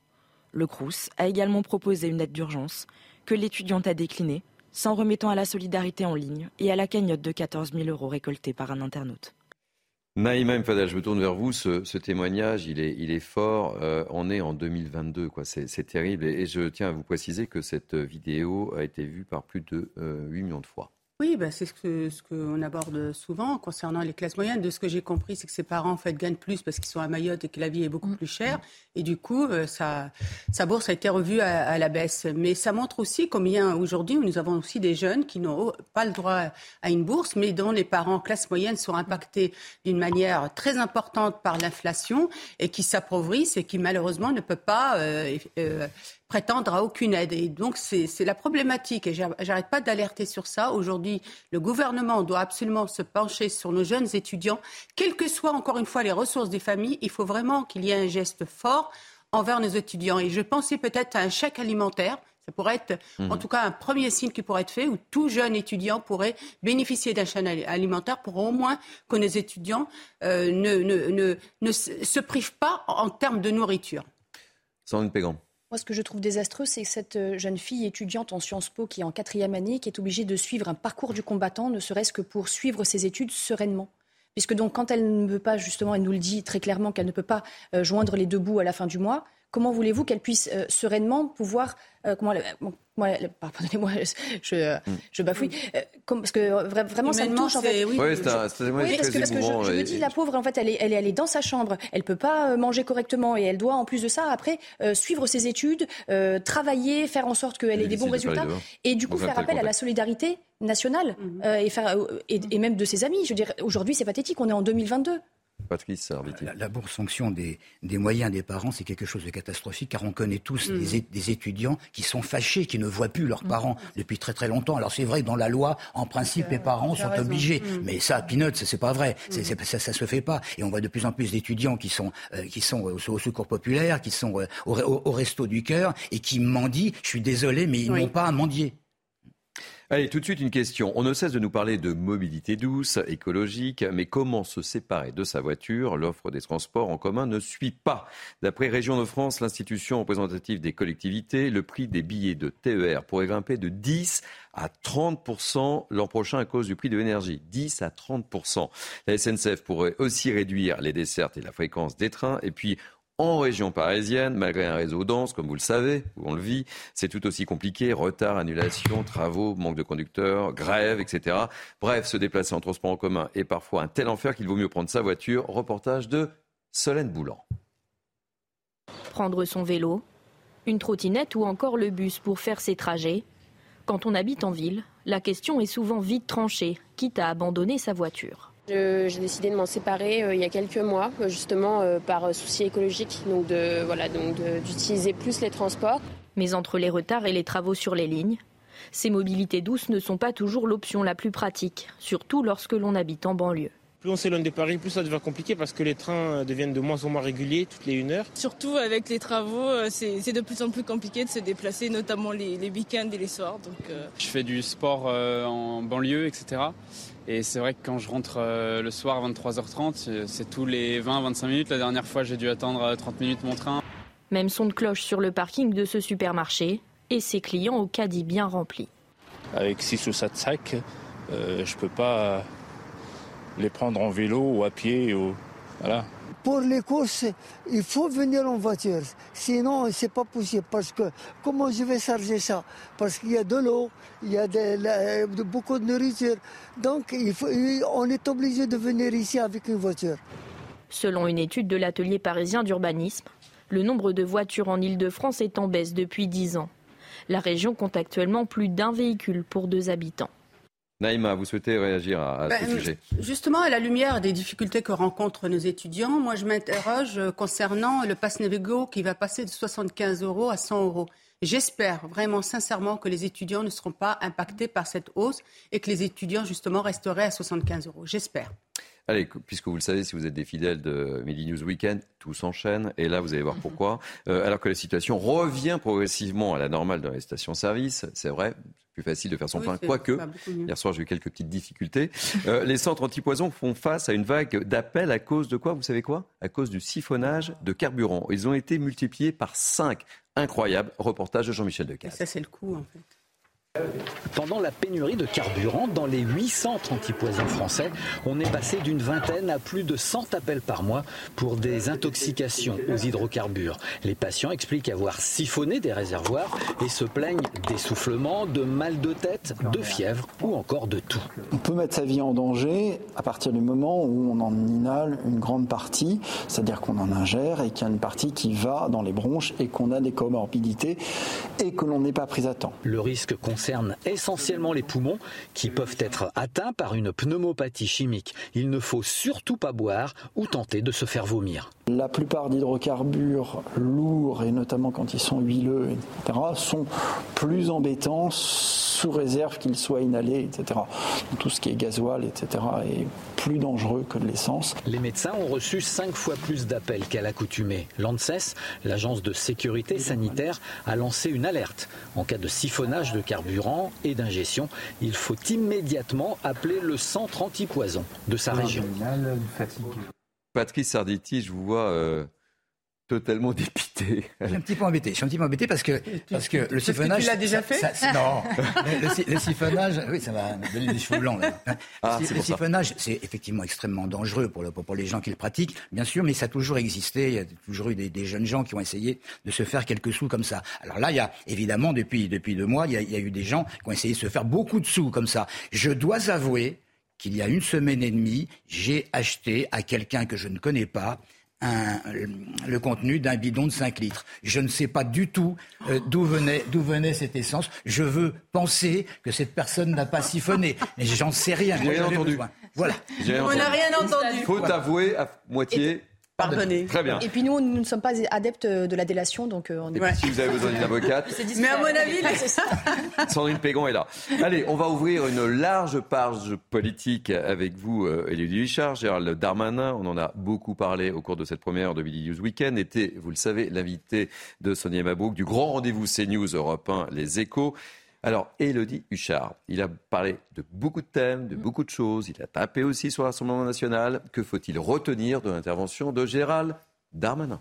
Gérald Darmanin qui persiste et signe sur ces thèmes. On le voit, c'est un ministre de l'Intérieur qui, depuis euh, qu'il a été nommé, d'ailleurs, il est là pour ça, est toujours du côté des forces de l'ordre, qui veut frapper fort au moins dans les mots. Alors le problème, c'est que ça, c'est pour la partie communication, parce que parfois l'action euh, ne suit pas, pas tant sans doute par sa faute que parce qu'il semble parfois esselé au sein du gouvernement. Quand on l'interroge sur l'utilisation du terme en sauvagement. On remarque bien que Gérald Darmanin est à l'aise avec, pendant qu'Éric Dupont-Moretti va estimer qu'il y a juste un sentiment d'insécurité. Et puis, alors évidemment, il a parlé euh, d'immigration, de lien entre l'immigration et la délinquance. Et il essaye d'avoir une explication un peu plus large. Le ministre de l'Intérieur, en parlant aussi euh, d'immigration qu'on peut lier surtout avec la pauvreté, que peut-être c'est ça qui explique le lien entre les deux. Il a aussi évidemment parlé des titres de séjour pour les métiers en tension. Il explique qu'il faut aussi voir l'immigration sur d'abord comment mieux accueillir et puis surtout euh, sur, un angle un peu plus social. Donc ça, c'est peut-être un peu la, nouveauté de l'interview. Et puis, long passage aussi sur le Rassemblement national, sur Jordan Bardella, euh, Gérald Darmanin, qui estime que le Rassemblement national se nourrit des problèmes, qu'il a intérêt à la misère pour exister. Et puis, il est revenu aussi sur euh, l'incident euh, à l'Assemblée jeudi avec Grégoire de Fournas euh, en expliquant que maintenant le diable a beau s'habiller en Prada, ça ne change rien sur le fond. Et voilà les, propos du, du, ministre de l'Intérieur avec une petite phrase à la fin quand on l'interroge sur 2027 et ses ambitions. Il dit simplement que ça doit être très dur d'être président de la République. Est-ce qu'il aura envie d'aller se confronter à ces difficultés? Mais on saura Il n'a pas dit qu'il y pensait en 13 ans. C'est un peu la formule consacrée. Sandrine Pégan notre ministre de l'Intérieur euh, est dans son rôle. Il est obligé de prendre à bras le corps tous ces problèmes qui euh, polluent actuellement euh, la France, et notamment avec les faits divers, ne serait-ce encore qu'il y, a 15 jours, ou même 3 semaines, ou même la semaine dernière. Donc forcément, vous disiez, Elodie, que l'action ne suit pas. Et oui, et moi je le vois en plus sur le terrain, c'est-à-dire qu'il y a un vrai problème d'effectivité. Elles sont peut-être intéressantes, ces propositions de loi. mais en attendant, après, sur le terrain, véritablement au niveau de leur application, je veux dire, euh, il y a des choses qui sont hypocrites. Quand il y avait la circulaire Valls où on pouvait euh, faire en sorte qu'un étranger puisse travailler alors qu'il n'avait pas de titre euh, l'autorisant à séjourner sur le, territoire français, eh bien, il suffisait simplement pour l'employeur de payer les cotisations à l'URSSAF pour qu'il n'y ait pas de souci. Ensuite, de quoi? Ça permettait aussi à l'étranger d'avoir six mois de, feuilles de salaire pour pouvoir ensuite prétendre à un titre de séjour. Mais tout ça, en fait, tout ça pour vous dire que véritablement, il y a un vrai problème d'effectivité de toutes ces propositions quand elles seront adoptées. Patrick Sarditi. Moi, je pense qu'il est dans son rôle, dans son rôle en ce moment, d'essayer d'expliquer euh, sur son action depuis un certain nombre de mois. Euh, c'est très sarkozien, euh, si, je peux dire, parce qu'il agit un petit peu comme l'a fait à l'époque le ministre de l'Intérieur. Certains disent que c'est son modèle, hein, quand même. Hein. Bien, sûr, bien sûr. Mais sa situation n'est pas aisée, parce que depuis, depuis des, semaines, on dit, on dit qu'il va se présenter. Lui, il est quand même gêné aux entournures. Il y a un président qui est là, il est sous un premier ministre. il a, il a un, un président de la République qu'il doit respecter, et, il le fait d'ailleurs, son positionnement est, quand même assez ambigu. En plus, les Français savent qu'il y a euh, une espèce de, pas d'animosité, mais de frilosité entre le ministère de, la Justice et, le ministère de, l'Intérieur. Ça n'est pas facile à gérer. Je remarque quand même qu'il multiplie euh, les espaces médiatiques en ce moment, et ça n'est pas pour rien. Allez, ben je vous propose de marquer une pause dans ce grand journal de la mi-journée de CNews et on se retrouve tout à l'heure. Et on parlera de Jordan Bardella. Et, vous ne bougez pas, Elodie Huchard. Je bouge pas. On parlera également de la dissolution ou pas. Je bouge pas. A tout de suite. Vous êtes bien sur CNews.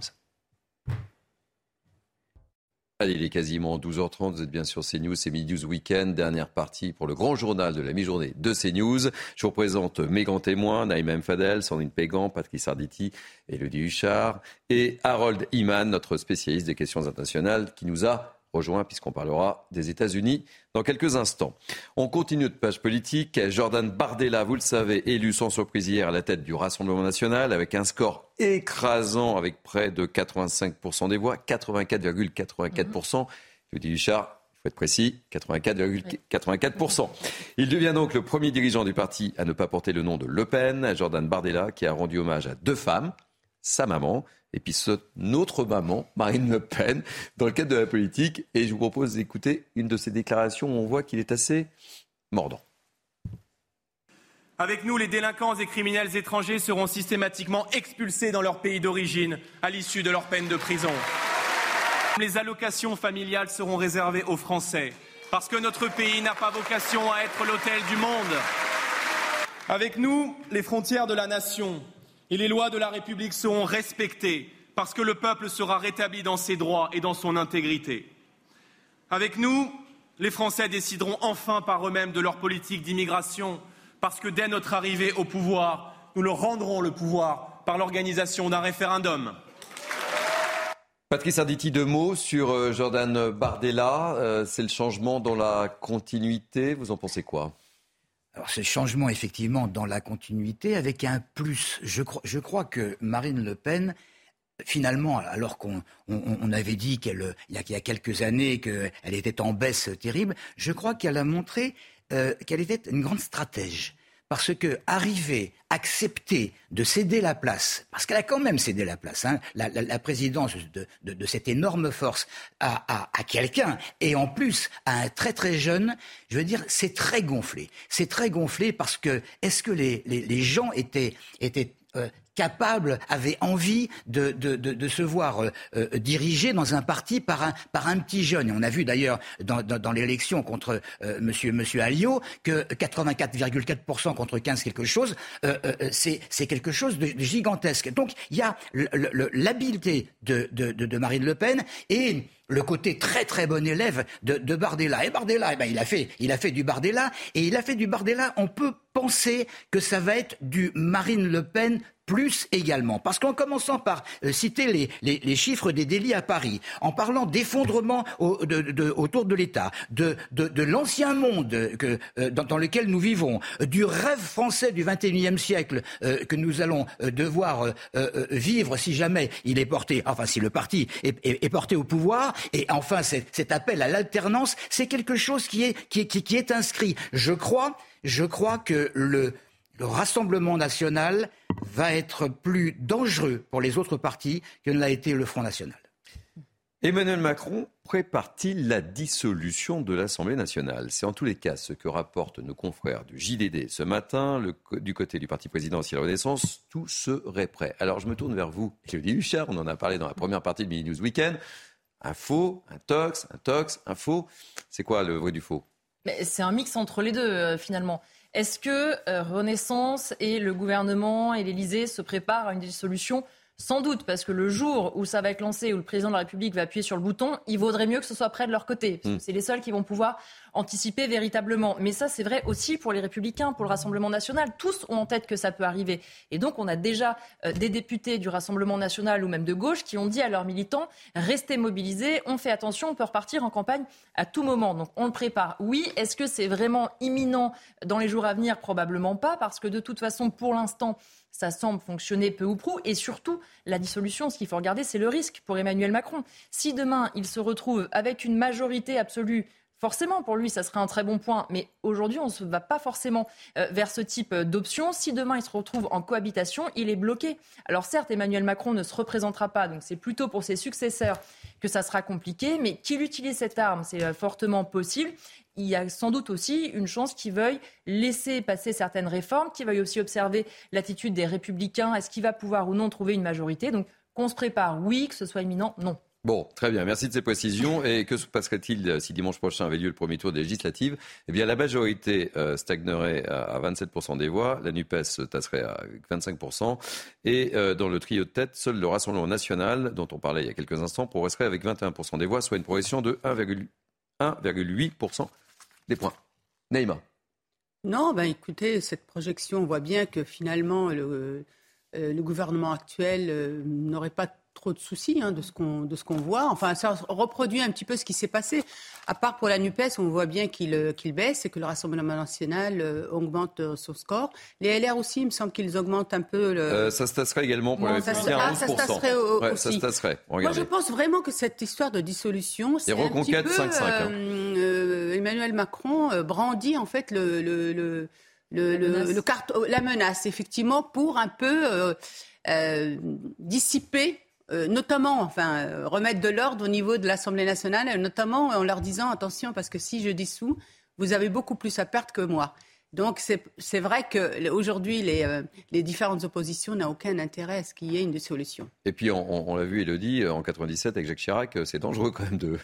oui, mais c'est dangereux. C'est une arme qu'a le président de la République qui peut se retourner contre lui, mais effectivement, c'est une très bonne arme pour rappeler à ses troupes qu'il faut rester euh, mobilisés parce que maintenant, il faut bien être dans l'hémicycle pour voter parce qu'on se compte. C'est aussi une arme pour rappeler aux oppositions que le leur destin est aussi entre les mains du président de la République. Après, Emmanuel Macron quand même un animal euh, politique euh, qui connaît un petit peu, un peu stratège. Les ballons d'essai, il a l'habitude. Ça ne veut pas dire qu'il l'utilisera pas, mais il le fera au moment soit le moins risqué pour lui, soit où pour le coup il a fait passer les réformes qui lui tenaient à cœur. Comme il ne se représente pas, il peut y avoir un côté après moi le déluge. A priori, s'il y a une cohabitation, de toute façon, lui ne se représente pas. C'est pas forcément lui qui sera le plus gros perdant de cette opération. Allez, on va partir aux États-Unis avec notre ami Harold Iman. À trois jours des élections de mi-mandat, trois présidents s'affrontent en Pennsylvanie lors de différents meetings. Joe Biden et Barack Obama pour le camp démocrate. Ils appellent à protéger la démocratie américaine. Et Donald Trump pour le camp républicain. Euh, alors, quels sont les enjeux de ce scrutin, Harold Iman Alors, l'enjeu pour Donald Trump, c'est de se mettre en place pour la, euh, course à la présidence en 2024. Il a déjà fait des allusions, vous allez entendre ce que vous allez entendre. Euh, il se retient apparemment parce qu'il voudrait passer le cap des élections, ne pas faire de l'ombre aux autres candidats médiatiquement. Donc euh, tout de suite après l'élection, on aura certainement une annonce. Et Joe Biden aussi a fait des allusions à son retour en 2024. Donc ça, c'est l'enjeu euh, tactique. Sinon, le contrôle de la Chambre des représentants, euh, on suppose que la Chambre va passer aux républicains. Mais c'est normal, dans ces euh, élections dites de mi-mandat, en fait, c'est la totalité de la Chambre des représentants qui est euh, renouvelée, car le mandat n'est que de deux ans. Euh, mais ça tombe à la moitié du mandat du président, qui a un mandat de quatre ans. Donc voilà la terminologie. Donc tout va changer et comme d'habitude, c'est l'opposition qui va reprendre les rênes. on s'est attaqué surtout à l'inflation et aussi le dossier de l'avortement a beaucoup compté, mais surtout l'inflation est le facteur décisif pour les électeurs, particulièrement en Pennsylvanie où on est coude à coude. Merci Harold Iman. Un mot d'Ukraine. L'armée russe continue de bombarder les installations énergétiques d'Ukraine. Euh, la ville de Kiev a préparé une évacuation des citadins si le courant venait à manquer. Aussi, le front commence à s'embraser tant vers la grande ville tenue par l'armée russe Kherson que vers la petite ville tenue par l'armée ukrainienne Bakhmut. Enfin, on l'apprend que le gouvernement iranien fournit des drones militaires à la Russie, mais c'était avant la guerre selon les autorités iraniennes. Alors que s'ouvre aujourd'hui euh, la COP 27 euh, en Égypte, la fameuse grande conférence internationale sur le climat. Je vous propose, on en parle dans quelques instants avec vous, Elodie Huchard, je vous propose de regarder cette communication effectuée par Emmanuel Macron et on, on la voit tout de suite là. Pourquoi faut-il attendre la catastrophe pour agir et pourquoi ne pas déclarer l'état d'urgence écologique? C'est la question que me pose Marie-Ange dans le courrier qu'elle vient de m'adresser, que je suis en train de lire. Comme beaucoup d'autres, c'est un courrier qui euh, m'interroge sur ce que nous faisons face au défi écologique, qui est le défi de notre génération. Alors, je voulais vous proposer de m'adresser très directement vos questions sur ce sujet, soit par commentaire en suivi de cette vidéo, soit en postant vous-même une, une, vidéo afin de me poser votre question, de me faire part de vos réflexions sur euh, l'alimentation, le logement, les transports, l'énergie, etc., etc. C'est-à-dire tout ce que vous attendez du gouvernement et du président de la République sur le plan national, européen et international face à ce défi écologique qui est à la fois celui du climat et de la biodiversité. Et donc, j'attends vos questions et j'y répondrai dès la semaine prochaine, là aussi de manière très directe, pour essayer d'expliquer ce qu'on fait, ce qu'on veut faire, à la fois la stratégie et les actions très concrètes qui touchent votre quotidien, celui de notre pays, pour avancer. Je vous remercie. C'est de la com, ça, hein? Élodie Huchard. Un président 2.0 influenceur. Ah, c'est un président 2.0. Non, en réalité, c'est un format qu'il avait déjà expérimenté, notamment euh, au moment du coronavirus. Euh, il faut euh, reconnaître que les vidéos avaient très très bien fonctionné parce mm. que forcément, même s'il y a peu de commentaires, évidemment, qui sont retenus par rapport au nombre de questions, ça marche toujours bien. Alors on voit en plus, ça c'est un format auquel il est habitué. Il se filme lui-même, un côté faussement décontracté. Voilà. Alors qu'évidemment, on sait qu'il y a toute une équipe derrière qui pourrait faire ça de manière beaucoup mm. plus professionnelle, mais c'est ce qui est voulu parce que mm. c'est ce qu'on voit sur les réseaux sociaux. C'est aussi un moyen, forcément, pour l'Élysée de, de, toucher d'autres générations. Quand il avait notamment été sur TikTok, président de la République sur TikTok, en fait, on peut, euh, on peut trouver ça un peu déconnecté et en même temps, ça peut toucher euh, des jeunes qui s'intéressent pas forcément à la politique, qui écoutent euh, les bons gestes sur le coronavirus, qui posent des questions sur l'écologie et que ça peut leur parler. Mais pourquoi pas? Allez, je voudrais évoquer ce sujet. Ces Français qui délaissent de plus en plus les grandes métropoles. Depuis la crise sanitaire, ils sont de plus en plus nombreux à s'installer dans les petites villes. Des Français qui recherchent la tranquillité, des logements plus spacieux, évidemment, ainsi qu'une meilleure qualité de vie. Ça va peut-être vous donner des idées. Regardez ce reportage à Saint-Chamas. C'est dans les Bouches-du-Rhône et c'est signé Stéphanie Rouquier. Depuis la pandémie, les agences immobilières de Saint-Chamas voient les demandes de location ou d'achat de biens exploser. Le profil des acquéreurs sont plutôt des jeunes cadres dynamiques euh, qui arrivent de régions euh, diverses, de plus en plus de télétravail. On retrouve euh, dans nos demandes surtout maintenant trois chambres plus un bureau. Avec des prix encore raisonnables, à 2900 euros en moyenne au mètre carré, Saint-Chamas possède d'autres atouts. Situé au bord de l'étang de Berre, à 40 km d'Aix-en-Provence et 50 km de Marseille, cette petite ville de 8000 habitants séduit de nouveaux résidents à la recherche d'une meilleure qualité de vie. J'ai toujours dit à ma femme, quand on sera en retraite, on viendra habiter ici. À Saint-Chamas. C'est un charmant, un charmant village. J'ai beaucoup de collègues qui me demandent euh, est-ce qu'il y a des maisons à vendre à Saint-Chamas ou des locations, tout ça. Euh, ils veulent venir ici. Des nouveaux habitants, oui, il y en a beaucoup. Il y en a beaucoup. Euh, je ne vais pas dire trop, mais euh, l'infrastructure ne suit pas. Mais de nouveaux arrivants salvateurs pour les nombreux commerces et pour la municipalité. Sandrine Pégan, euh, vous n'êtes pas loin de Saint-Chamas. vous êtes prête à, quitter Paris pour regagner votre belle province? Alors c'est vrai que je suis née à Berlétan. J'ai vécu une dizaine d'années, donc dans la région de Marseille, Bouches-du-Rhône. Est-ce qu'aujourd'hui je serais prête à quitter Paris pour y retourner? Oui, pour ma retraite mais justement, mais justement, mais justement, c'est intéressant parce que il y a beaucoup de retraités euh, qui, euh, à, la retraite, effectivement, vendent leurs biens ou pour aller euh, en province. Et moi, je vois à Dreux, par exemple, dans ma ville, il y a beaucoup de retraités parisiens qui se sont installés. Donc, c'est extrêmement intéressant. parce que vous êtes quoi, à une heure On a une heure, de, de, Paris, puis c'est la ville du Rocas. Hein, c'est vraiment une petite commune de 30 000 habitants, mais qui a vraiment un charme parce que bon, je vais pas faire le, oui, ça la y est. publicité, mais vous allez avoir la médaille de la ville de Dreux. Euh, Patrice, vous avez préparé vos valises Vous partez où vous? Non, non, non, non, non, non. Moi, je, je, suis parisien. Là, non, non, non, non, je, je, reste parisien. Mais il y a quand même quelque chose. Il y a quand même un phénomène et, et, et ça date pas d'aujourd'hui. Hein. Euh, il faut d'abord rappeler que euh, la France fait partie des, des, pays qui comptent le plus de résidences secondaires. Donc les, les, les, les, habitants des grandes villes savent très très très bien ce que c'est que de s'expatrier entre guillemets mmh. à quelques centaines à quelques centaines de kilomètres. Enfin, généralement, c'est un peu un peu moins. Mais il y a toujours le même phénomène, disais-je, c'est parce que euh, au début, euh, les, les, villages et les, et les, municipalités accueillent les nouveaux euh, à, à, bras, à, bras, ouverts, et puis ensuite on s'aperçoit que les prix des habitations augmentent et, eh la population est quand même très gênée. Et, et hop, il y a, y, a, y a, un retour en force de l'animosité contre le méchant parisien qui arrive. Eh bien justement, vous faites bien. Vous étiez journaliste, hein? Oui. Hein? Toujours, je vous laisse ma place. Parce que vous allez voir de quoi je vais parler. Justement, euh, lorsqu'on parle d'attirance des petites villes, le revers de la médaille, c'est que parfois la cohabitation entre agriculteurs et riverains s'avère parfois compliquée. Explication, Sandra Chiumbo. Bruits incessants, odeur des vaches, la cohabitation entre néo-ruraux et agriculteurs. devient difficile dans plusieurs communes de France. Joël Limousin, le vice-président de la Fédération nationale des syndicats d'exploitants agricoles, dénonce l'égoïsme d'une catégorie de la population. Qu'il y ait des visions différentes d'une nouvelle population et qu'il y a des attentes particulières, je peux l'entendre. Mais qu'à un moment donné, ils acceptent les us et coutumes d'un territoire.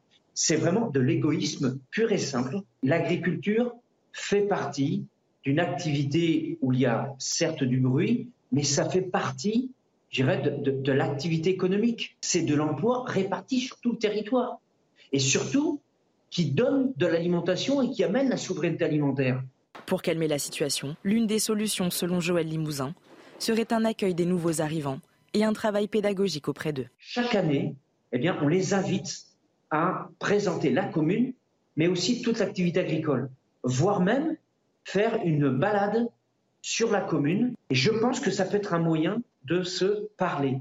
Et je pense que c'est par là qu'on arrivera à, à se comprendre autre piste évoquée, celle d'Olivier Paco. Le sénateur Les Républicains demande un inventaire du bruit et des odeurs dans le monde rural.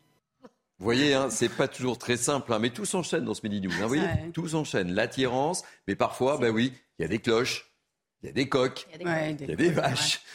ça vous inspire quoi mais ça, ça, me fait penser, moi, le, vous savez, l'histoire, euh, je ne sais pas si vous l'aviez lu, euh, du, du rat du champ, des champs et du rat des villes.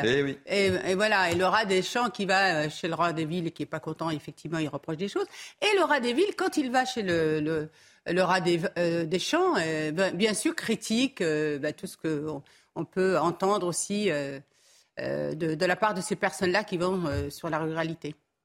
Et moi, une petite anecdote judiciaire, puisque ah. euh, vous vous souvenez peut-être de ce coq qui s'appelait Maurice. Ben oui, tout le monde avait euh, entendu du coq Maurice. Voilà, c'était en, 2019. Qu'est-ce qui est devenu? Il existe toujours, il chante toujours. Voilà, c'était. Oui, la justice Mais de il est où là maintenant, euh, Maurice?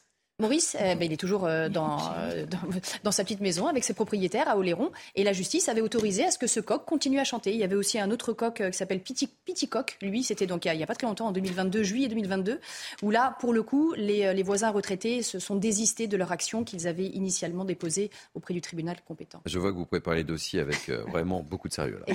vraiment. Allez, on va parler de sport, si vous le voulez bien.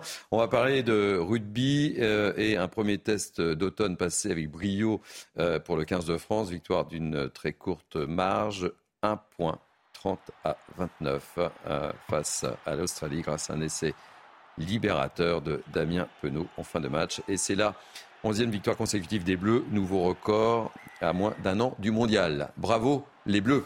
Un mot de football. Suite de la 14e journée de Ligue 1, Lens s'est imposé euh, à Angers, 2 buts à 1 et puis euh, Ajaccio a battu Strasbourg 4 à 2. Voilà, on voit le but des Lensois. Magnifique.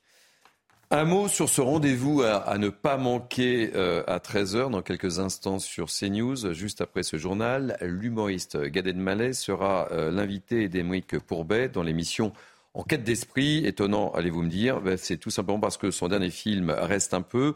Gad Elmaleh se met en scène dans une conversion au catholicisme. On écoute un extrait de cette émission. Gad Elmaleh. On me dit, tu vois, tous les matins, en passant devant carrément, sans même que j'ai demandé, mon père me disait, cet immeuble, je ne veux jamais que tu rentres dedans.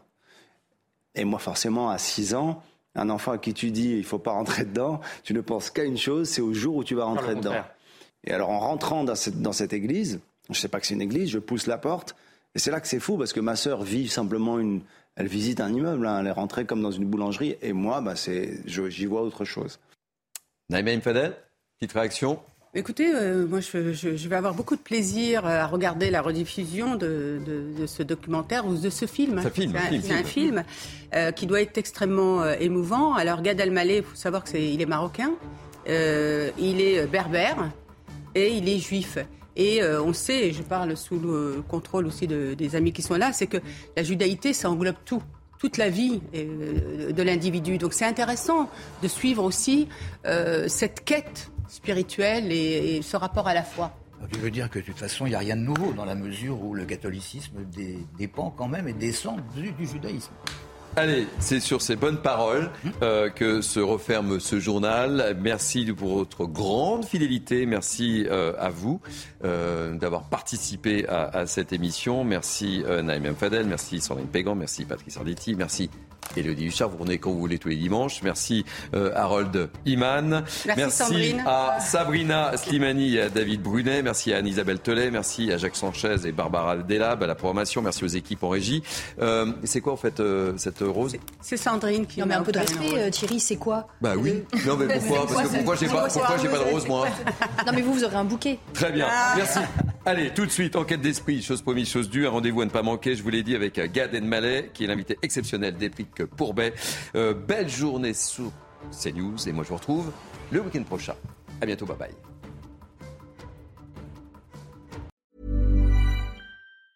Planning for your next trip? Elevate your travel style with Quince. Quince has all the jet-setting essentials you'll want for your next getaway, like European linen premium luggage options, buttery soft Italian leather bags, and so much more. And it's all priced at 50 to 80% less than similar brands. Plus, Quince only works with factories that use safe and ethical manufacturing practices. Pack your bags with high-quality essentials you'll be wearing for vacations to come with Quince. Go to quince.com slash trip for free shipping and 365-day returns.